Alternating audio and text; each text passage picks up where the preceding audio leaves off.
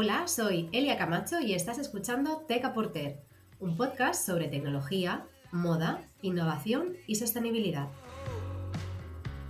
Recuerda que puedes escucharme en las principales plataformas de audio como Anchor, Spotify, Evox, Google Podcast y Amazon Music. Si quieres interactuar y acompañarme por redes sociales, me encontrarás en Instagram y Twitter en tecaporterpod. Hoy, en la sección Tech a Talks, nos acompaña Sara Sempere, Product Manager y Art Director en Sempere Mannequins. Esta empresa lleva desde 1957 creando maniquíes y expositores para visual merchandising, ubicada en Castalla, Alicante. La personalización del producto, el diseño, la innovación y la sostenibilidad son sus valores esenciales.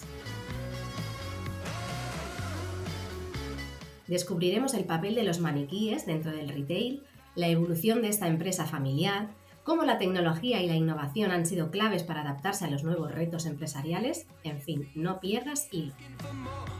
Bueno, buenas tardes, Sara. Encantada de tenerte aquí en la sección de Teca Talks. Hola, Elia. Buenas tardes. Muchas gracias por, la invitación. Es todo un honor. Nada, es, una, es un placer. Y bueno, como decía, eh, Sempere Mannequin se, se, ubica aquí en Castalla. La verdad es que esta temporada estoy siendo muy de la terreta, ya lo digo en casi todas las entrevistas, porque es que tenemos un montón de, un montón de industria y un montón de empresas y marcas que apuestan también por, la, por el textil, la, la tecnología, en fin, y, y, vosotros sois uno de ellos también, haciendo en este caso, pues maniquíes. Sí, sí. La verdad es que la zona, la zona de Alicante Interior tiene un tejido empresarial espectacular desde hace muchísimo tiempo, eh, sobre todo en, el entorno del juguete. Y aparte, bueno, tenemos el popular calzado de, la zona de más para abajo. Sí, sí, sí, Elche, el y todo aquello. Estamos repletos de, de, cosas. Pero a mí me gustaría que nos contaras cómo surge, ¿no? Cómo se idea está, porque parece como que se salga un poco de lo normal, dentro de lo que es ¿no? la industria del textil y todo esto, del retail también. ¿Y cómo surge vuestra empresa? Pues bueno, justamente nuestra empresa surge porque eh, mi, abuelo, bueno, remonta como casi a mi bisabuelo o tatarabuelo casi, la verdad que ya he perdido la cuenta, si te soy sincera, porque tenían como una empresa de muñecas de papel maché, que luego mi abuelo el padre de mi padre eh, quiso llevar a cabo también con, esta empresa y un día hizo, invirtió muchísimo dinero en unos moldes de unas muñecas eh, de tamaño real. Estas muñecas, pues al final por lo visto no tuvieron el éxito que él esperaba y el hombre se quedó pues con una inversión brutal y sin tener demasiados beneficios con esta muñeca. Y un día, tomándose un café con, un amigo suyo que tenía una tienda de trajes de comunión en, Alicante, eh, le comentó el problema que tenía. Y su amigo le dijo, oye, ¿y por qué no me traes la muñeca y la vestimos de comunión a ver, a ver qué tal queda? Y bueno, pues vio que, que la muñeca quedaba perfectamente vestida en escaparate y a partir de ahí nació una empresa de maniquíes. O sea, fue un error total. bueno, un acertado error, ¿no? Un en este acertado este caso. error, totalmente, sí, sí. Al final, pues, pues se convirtió en, en la empresa de maniquíes que, que luego eh, ah, estuvieron muchos años dirigiendo mi padre y mi tío y que ahora eh, ah, llevo yo a cabo, junto con la ayuda de mi padre, por supuesto, todavía, pero eh, llevando el frente. Estás ahí, traspaso de funciones. Sí, exacto. ¿Y qué tal? ¿Cómo lo llevas? Porque hay veces que pasamos ahí como de puntillas, pero ¿qué, ¿qué, tal esto de gestionar una empresa? Bueno, pues gestionar una empresa es un trabajo muy duro, a la vez que muy apasionante, porque al final también estás luchando por un proyecto en el que crees y un proyecto que, que llevas mamando, como aquel que dice, desde muy pequeña, porque yo desde pequeña estoy viendo maniquíes y me metía por la fábrica y me encantaba ver cómo los pintaban y cómo los, cómo los producían. Y, ah, y, al final, pues eso también te, te, arraiga un poco a tus raíces y, y, y, te motiva muchísimo continuar con ello. Siempre, claro, innovando, porque al final no puedes seguir con el mismo método, pero los tiempos cambian y claro. Claro, y eso, eso, te voy a preguntar, Sara, porque la, lo que es la evolución, ¿cómo lo has vivido tú o, o bueno, incluso tu familia, ¿no? ¿Cómo ha vivido esa evolución de, de, de, esos inicios a nivel, quiero decir, cultural, tecnológico, ¿no? ¿Cómo ha sido ese de más a menos? Pues eh, al principio las esculturas siempre se hacían de barro, de barro y se, se producían mucho los moldes con ah, moldes eh, a la cera perdida. O sea, se hacían las, las eh, esculturas en cera y luego eso se calentaba y la cera salía en líquida y dejaba la forma del molde.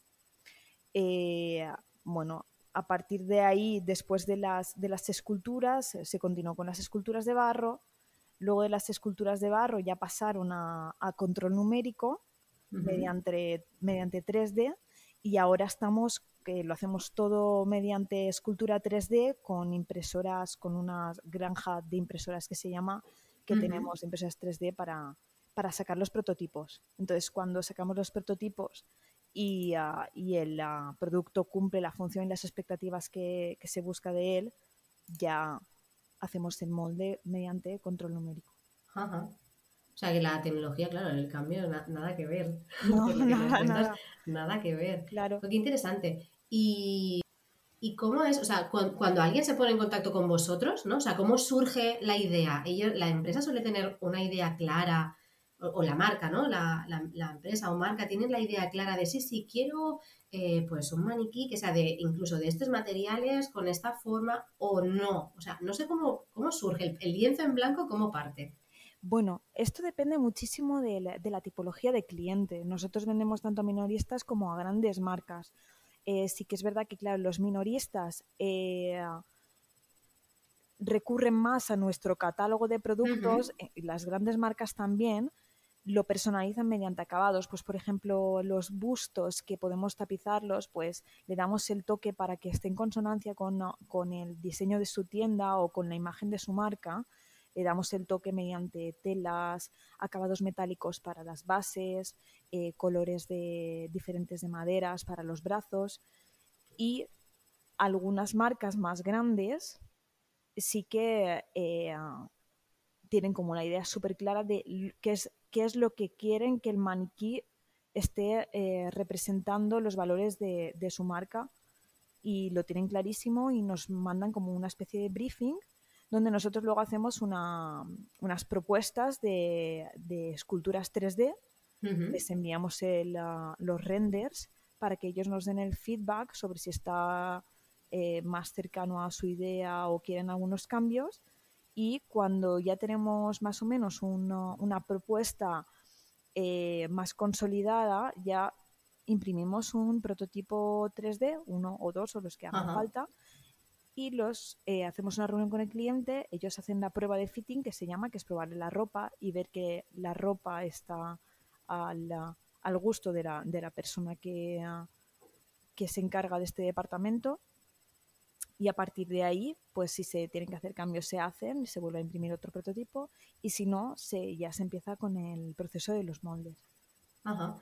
Porque yo he visto también en, en vuestra página web y toda la comunicación que hacéis, que también es súper potente, eh, que existe el Mannequin Lab y no sé si es todo lo que nos acabas de contar, si se, si se gesta ¿no? dentro de lo que es este laboratorio. ¿Es así? Sí, más o menos sí. O sea, eh, la, metodología que te acabo de contar es más o menos el Mannequin Lab. Lo que pasa es que el Mannequin Lab incluye también servicios ya no solo de maniquíes, sino también de, por ejemplo, expositores o animales, eh, esculturas de que no tienen por qué estar vestidas. A lo mejor una escultura, por ejemplo, algunas marcas eh, de deporte, equipos de deporte, de fútbol, nos han pedido que hagamos eh, esculturas de los jugadores vestidos ya, para exponerlo.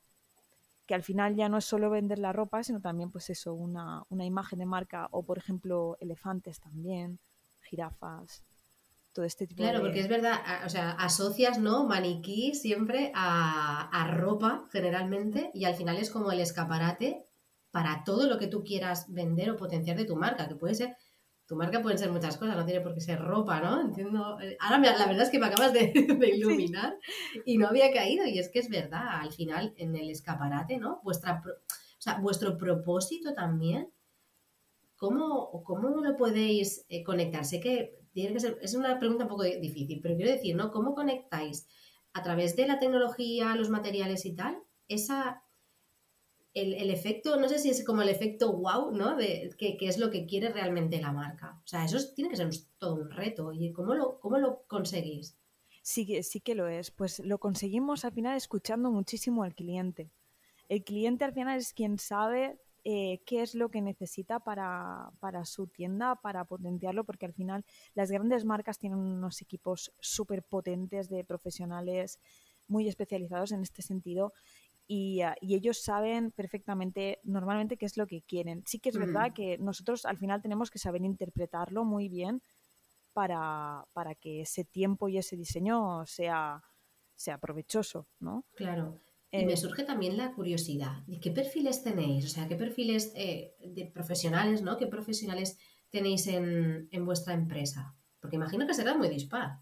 Sí, sí, sí, muy dispar. Dentro del Mannequin Lab es que lo conformamos muchísima gente, desde muchísimos perfiles, desde eh, personas de marketing que están especializadas en comunicación, eh, personas muy especializadas en el sector de la moda que son como buscadores de tendencias y eh, las personas que conformamos el, el, equipo de escultura 3D, en el que me incluyo, eh, con, con, más compañeros de equipo, y después eh, los que imprimen los, los, prototipos en las máquinas 3D, las personas que, los técnicos de, impresión 3D, y los técnicos de montaje de prototipos, o sea, los escultores también, porque al final también tenemos escultores de, de, de toda la vida que falta al final, en el último proceso.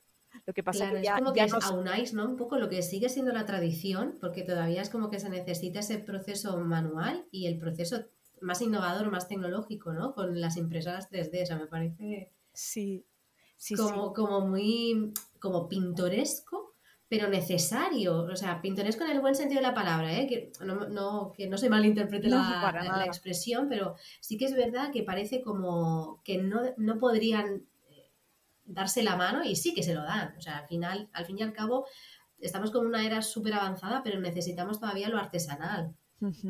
Totalmente, sí, sí. Lo artesanal al final es, es el, el, el, final de la cadena de, del Mannequin Lab que es, quien, ah, es quien monta el prototipo y se encarga de que ese prototipo quede muy bien presentado y el cliente pueda tener eh, una imagen muy eh, próxima a lo que después recibirá en caso de aprobar el prototipo. Claro, y también como decías antes, que digo, ay, qué bien me va a venir esta, esta explicación que me estaba dando Sara al principio, que me comentabas cómo surgió, ¿no? De qué materiales estaban haciendo los, los maniquíes. Y yo es que estaba ahí, digo, ay, me voy a documentar, que esto hay que hacer la entrevista como casi sabiendo, ¿no? Y, es súper curioso porque como que los orígenes de los maniquíes, eh, evidentemente se usaban, ¿no? Los materiales que estabas comentando antes, como el papel maché, madera, cera, eh, barro, incluso mimbre también he, leído por ahí. Y a día de hoy, en realidad, sé que estáis muy, muy, muy comprometidos con el tema sostenible y medioambiental. Y, pero aún así también os están pidiendo ese cambio, os están pidiendo que los materiales sean eh, sostenibles, mm, de origen, no sé si más liviano por así, o reciclados, o que sean reciclables. Cuéntanos, ¿cómo estáis viviendo también este, este proceso? Bueno, este proceso está siendo eh, súper drástico, de hecho, porque durante estos últimos cinco años ha sido un cambio brutal en este sentido. Eh, hace cinco años nadie se preocupaba de, lo que estaba hecho, de lo que estaban hechos los maniquíes, del material que utilizábamos para fabricarlos, aunque nosotros llevamos muchos años, eh, como 30 o 40 años, fabricando con, con un producto muy sostenible, con un material muy sostenible, perdona. Sí que es verdad que antes no lo promocionábamos tanto porque tampoco se, tampoco se buscaba tanto esto, no se daba tanta importancia. Y ahora lo hemos empezado a, a, publicar y a comunicar y además a, intentar como reforzar eh, todas las características sostenibles que tiene nuestro material. Eh, no sé si conoces el, material convencional de, ah, maniquíes, el que, que el que puedes ver en cualquier tienda. Son maniquíes de poliéster, que es fibra de vidrio. La fibra, la fibra de vidrio es súper complicada de reciclar o casi imposible. Y aparte, eh, para desecharla, como que tienes que pagar porque es muy contaminante. Claro. Eh, ¿Qué pasa con, el producto? O sea, con los productos que nosotros ofrecemos es que es una fibra de resinas 100% reciclables y en muchos casos recicladas. Eh, al final es, un, es como un plástico, pero es un plástico que es infinitamente reciclado. Hay muchos tipos de plástico que te permiten como una o dos veces, o sea, de, reciclarlo. ¿no? pero este nuestro, en, este caso es infinitamente reciclado. ¿Qué hacemos? Hemos conseguido eh, la certificación de eh, residuo cero, de producción con residuo cero, porque todas nuestras piezas de descarte, cuando no pasan los estándares de calidad, las volvemos a meter como en una, en una especie de, molino para volver a convertir esa materia en materia prima. O sea, materia prima. Como que la trituráis, o volvéis a la granza, ¿no? Y otra vez a calentar, o bueno, no sé, el proceso que. Exactamente lo que, lo que has dicho. Son termoplásticos lo que utilizamos nosotros, que son mediante, mediante acciones de, calor, reacciones de calor. Entonces, eh, al final son productos 100% reciclados. 100% reciclados y 100% reciclables. Y, y, esto a las empresas les está ayudando muchísimo a conseguir sus eh, objetivos de sostenibilidad también. Claro, bueno, y también con el tema de la escasez de materias primas, eh, no es eh, moco de pavo, ¿eh? O sea, ojo al dato, que tal y como está el, tema, está bien que al menos eh, si ha salido mal o es un defecto o lo que sea, poder volverlo a introducir al sistema de fabricación y de producción y, aprovecharlo. Claro, claro. Y es que además también lo podemos hacer con maniquíes que las, que por ejemplo las marcas cambian, cambian de imagen y tienen maniquíes eh, hechos en Sempere, maniquíes de Sempere, ellos nos los, nos los pueden devolver y nosotros los volvemos a, convertir en materia prima. Sí, sí, retornables totalmente. Claro, y de esa manera pues se evitan un dolor de cabeza que es eh, ver qué hacen con los maniquíes de poliéster, claro. Claro.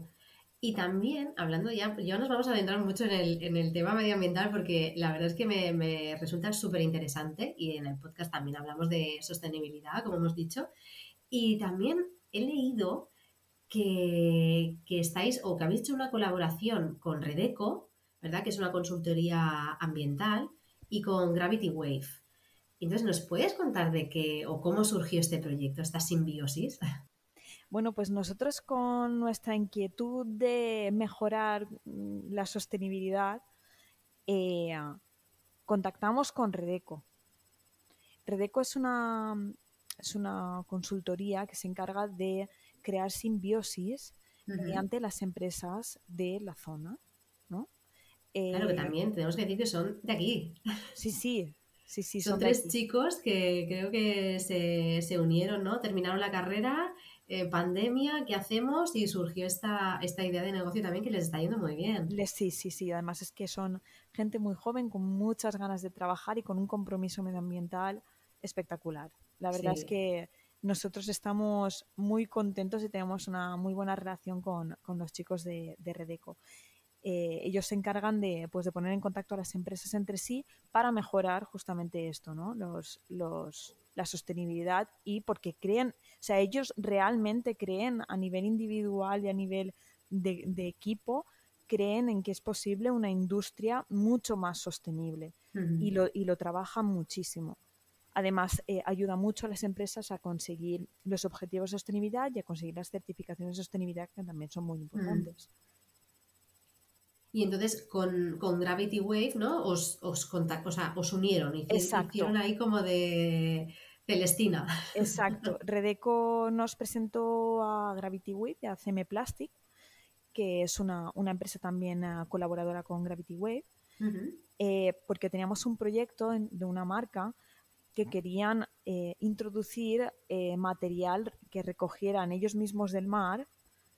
Redeco nos puso en contacto con, ah, con Gravity Wave y con CM Plastic, que ellos se encargan, Gravity Wave se encarga de hablar con los pescadores para eh, que con sus redes de pesca o con su metodología de pesca recogen mucho, mucha más basura o desechos de, del fondo del océano que lo que pueden hacer a lo mejor unos buzos, por ejemplo, recogiendo. Entonces eh, colaboran con los pescadores y sobre todo lo que, lo que recogen y lo que realmente es casi el 80% de lo que hay dentro del mar son las redes de pesca es el, el, plástico, el 80% del plástico que hay en el fondo del mar son redes de pesca. Entonces ellos lo que han hecho es recoger estas redes de pesca y están creando eh, materia prima de estas redes de pesca. Súper interesante. Es Qué bueno. Sí, sí. Y, entonces a raíz también de ese material pudisteis hacer vuestros maniquíes. Sí, hicimos maniquíes con, ah, con material del fondo del mar. Sí, sí. Qué guay. Pero, ¿y ese, esos, eh, o sea, vuestros productos hechos con este material, ha sido como una especie de edición limitada o es alguna marca que en concreto sí que os pedía que fuera así o cómo, cómo lo habéis vendido, ¿no? Digamos, de, cara, de, cara a fuera a la galería. Bueno, hicimos un proyecto para, una marca en concreto y ah, de momento eh, lo estamos promocionando bueno, pero está bien, ¿no? Está bien crear este tipo de, pues eso, de sinergias o de poder saber que tenemos unos residuos que se pueden transformar y, oye, pues sirve también para, para eso, un poco eh, la economía circular, ¿no? Y todos los procesos que al final se, que los residuos se puedan volver a incorporar a, los procesos productivos. Eso está muy bien. Está súper bien. De hecho, también hemos hecho muchísimas otras líneas de producto, como por ejemplo eh, material de tanto de postproducción de otras empresas de plástico que lo hemos introducido en nuestro que ya no es el, nuestro, no es nuestro desecho de postproducción, sino de otras empresas de alrededor eh, que lo hemos introducido dentro de, dentro de nuestros maniquíes, como por ejemplo puede ser de tapones, botellas y también eh, desechos de postconsumo, o sea, directamente de la planta de reciclaje los hemos cogido y los hemos metido dentro de, los maniquíes, que también es muy interesante. Me estás hilando, Sara, me estás hilando toda la entrevista, esto me encanta. Porque eso te lo iba a preguntar también y además ahora, ¿no? De, qué retos, aparte del que estábamos comentando ahora, qué retos os, estáis encontrando. Este es uno lo que nos lo acabas de decir, de posconsumo y alguno más. Sí, eh, estamos ahora trabajando con eh, materiales biobasados. Estamos investigando materiales biobasados. Eh, lo que pasa que todavía tenemos, estamos en proceso de pruebas y esperamos que dentro de poco podamos lanzar este material. Claro, y esto estáis en contacto, esto ya es un poco marujeo mío, ¿eh? ¿Estáis en contacto con centros de investigación? Pues no lo sé, porque al final aquí tenemos también un montón. Está AIJU, eh, bueno, hay del juguete, Implas del plástico, Inescope que es del calzado, entonces, como tenemos tanto, tanta industria y tanto residuo que al final se genera, ¿no? Entonces, ¿os sirven todas estas también estas compañías, por las asociaciones? Sí, sí, muchísimo. De hecho, eh, este proyecto que te he comentado lo, estamos llevando a cabo con AIJU. Y también hicimos uno hace, eh, hará un año o así con ITEX, que es mediante ah, residuos de, que esto también es súper interesante para, sobre todo para el sector de la moda, mediante residuos de textiles eh, sintéticos, crear materia prima y crear maniquíes mediante, materia prima de residuos sintéticos, de textiles sintéticos. Es súper interesante también. Es increíble, ¿no? La evolución. O sea, a mí me explota la cabeza de las cosas súper guays que lo que puedes hacer internamente, porque luego externamente es otra cosa, o sea, externamente tú te estás dedicando, eres la directora de arte, ¿no? Es como otro, otro, otro universo totalmente diferente, pero a nivel interno es como, wow, cómo está evolucionando también lo que son los procesos más, hablando de la industria, ¿no? En sí, más, como más intrínseco.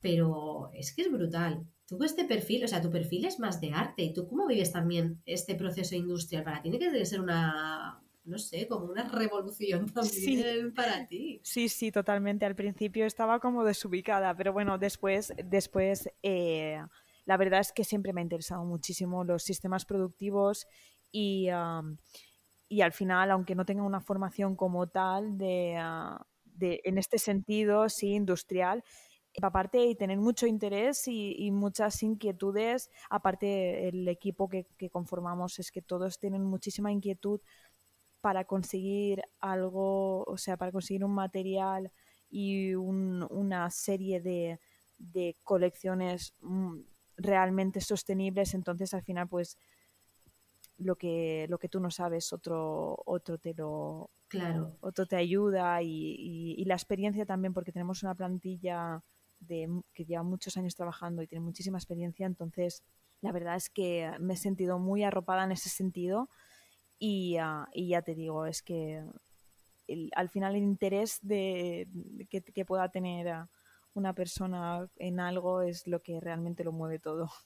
Exactamente. Ayer lo has dado en el clavo. Y hablando, bueno, estamos hablando de materiales sostenibles, de todos los eh, procesos circulares que podéis eh, implantar vosotros internamente, pero hay gente que también es muy excéntrica. Entonces, ¿os habéis encontrado algún cliente que os haya pedido, mira, nosotros queremos un maniquí de, mm, no sé, de clavos? ¿Sabes? Que antes he dicho clavos, digo, ostras, ¿os habéis encontrado locuras de estas que dices, a ver, roza lo imposible?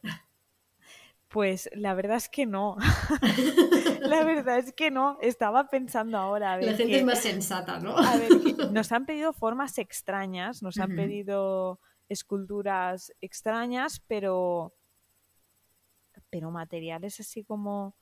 Mm, no, no recuerdo ahora nada así. Una vez hicimos una, una prueba, pero esto fue más que nada por, por iniciativa propia.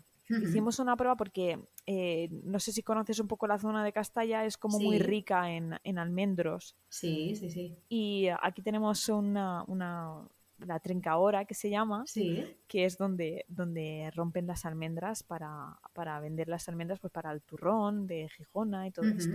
Entonces, eh, el desecho de la cáscara de almendra lo, lo, hicimos también una vez con, para un maniquí. Bueno, para una, una colección de, de maniquíes hechos de cáscara de almendra. Además, totalmente, bueno, no sé si totalmente, pero bueno, podría llegar a ser biodegradable. Podría, podría. Sí, tiene como una especie de amalgama que, bueno, hace que, no sea biodegradable al 100%, pero sí que es mucho más sostenible y además al final es un desecho, porque con el tema de los biobasados también entramos en, una, en un punto de inflexión, porque hay, ha habido como booms de materiales biobasados que lo que hacen son al final lo que, lo que provocan también son deforestaciones. Eso tenemos que tenerlo en cuenta.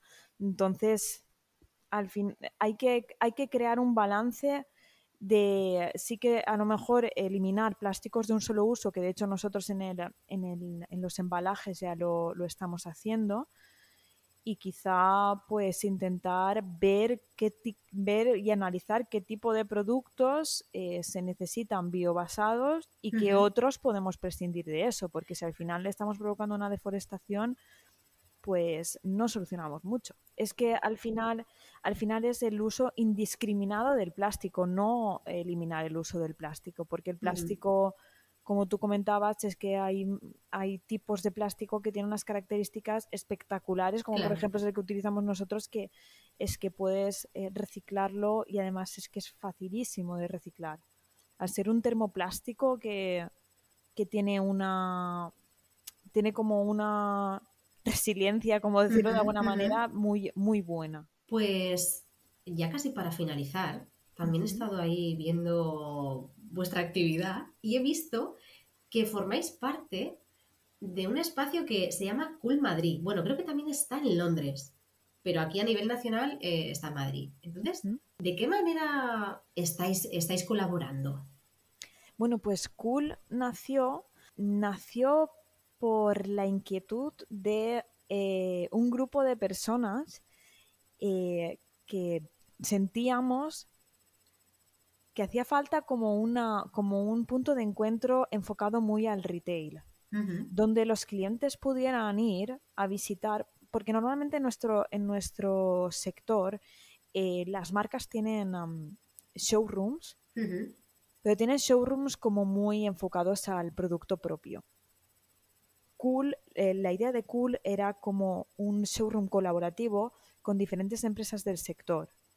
Eh, así, de esta manera, eh, un cliente va, lo visita y además de ver maniquíes puede ver pues la iluminación de Ilumisa que tienen unos, unas luces espectaculares, las pantallas de, de Kendu que también tienen unas pantallas súper bonitas o por ejemplo jardines verticales como puede ser Verdísimo y muchísimas, muchísimos otros eh, partners más que, están en Cool. O sea, hay desde, ya te digo, desde los maniquíes que, somos nosotros hasta, por ejemplo, las esencias que, pueden eh, formar parte de, una, de, la, de la imagen de marca de una tienda.